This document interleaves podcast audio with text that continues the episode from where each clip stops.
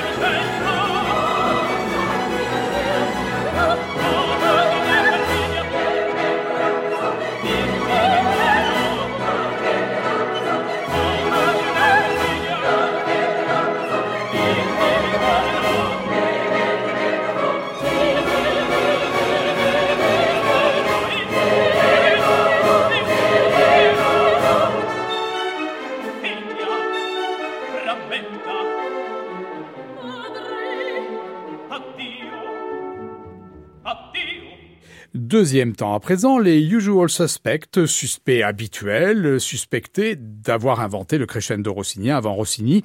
En l'occurrence, dès les années 1750, tous les experts sont d'accord.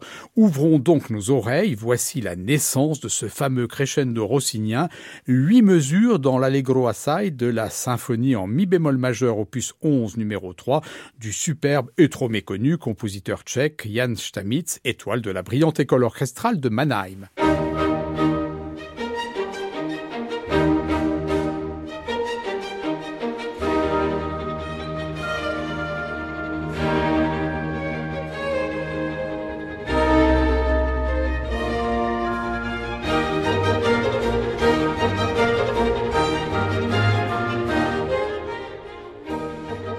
Attention, voici le crescendo rossinien à l'état natif.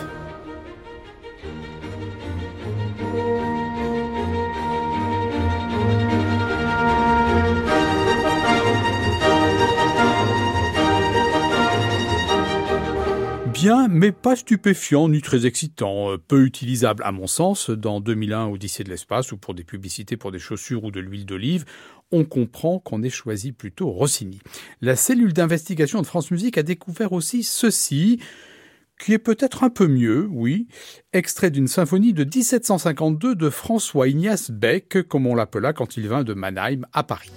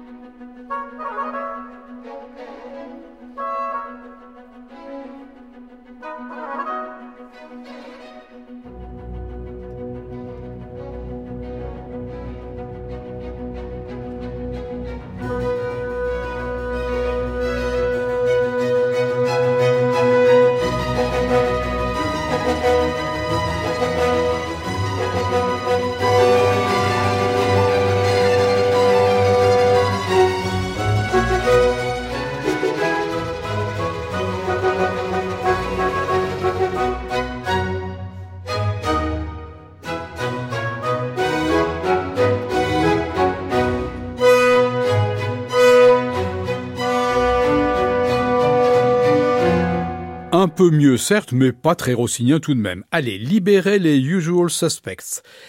Troisième temps, qui d'autre avant Rossini? Mozart, bien sûr, pas tout à fait rossinien dans la structuration, certes, mais quel impact? Et Rossini en était dévot, notamment de l'opéra bouffa Les Noces de Figaro, auquel l'art rossinien doit tant le crescendo vertigineux de la fin de l'ouverture des Noces de Figaro, 1786.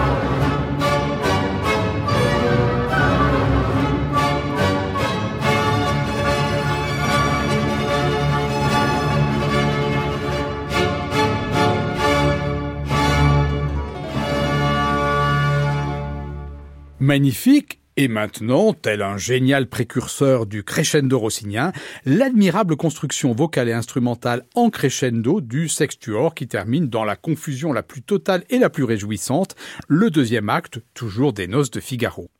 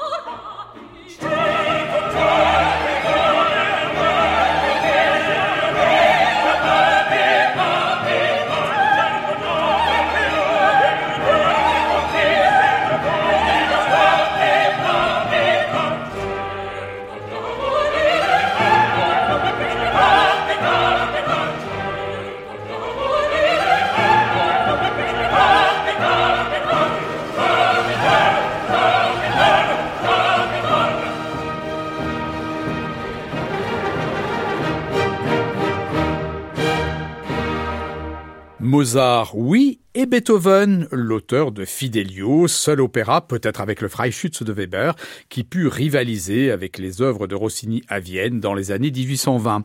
Le crescendo beethovenien est-il dans l'arbre généalogique du crescendo rossinien ou s'agit-il d'une branche tout à fait séparée?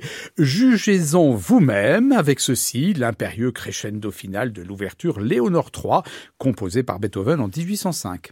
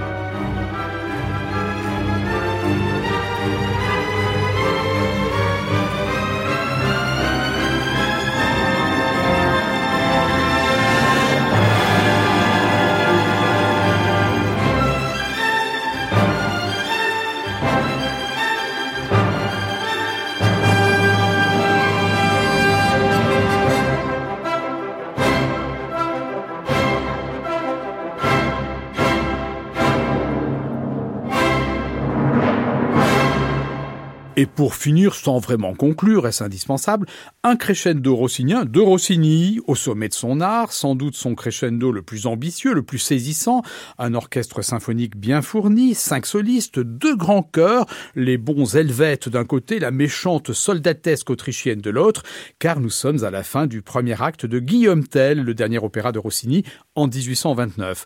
Crescendo avec, nous allons l'entendre, alors qu'on pense que tout a été dit, accélération finale irrésistible, et surtout une architecture musicale impressionnante, multiplicité des motifs et contre-motifs, parfait étagement et gradation des interventions de toutes les forces musicales, démonstration marquante du fait que le crescendo rossinien, vraiment rossinien, est une parfaite mécanique musicale pour tout type de situation ouverte, comique, hilarante ou comme ici, héroïque et tragique. Bravissimo, signor crescendo.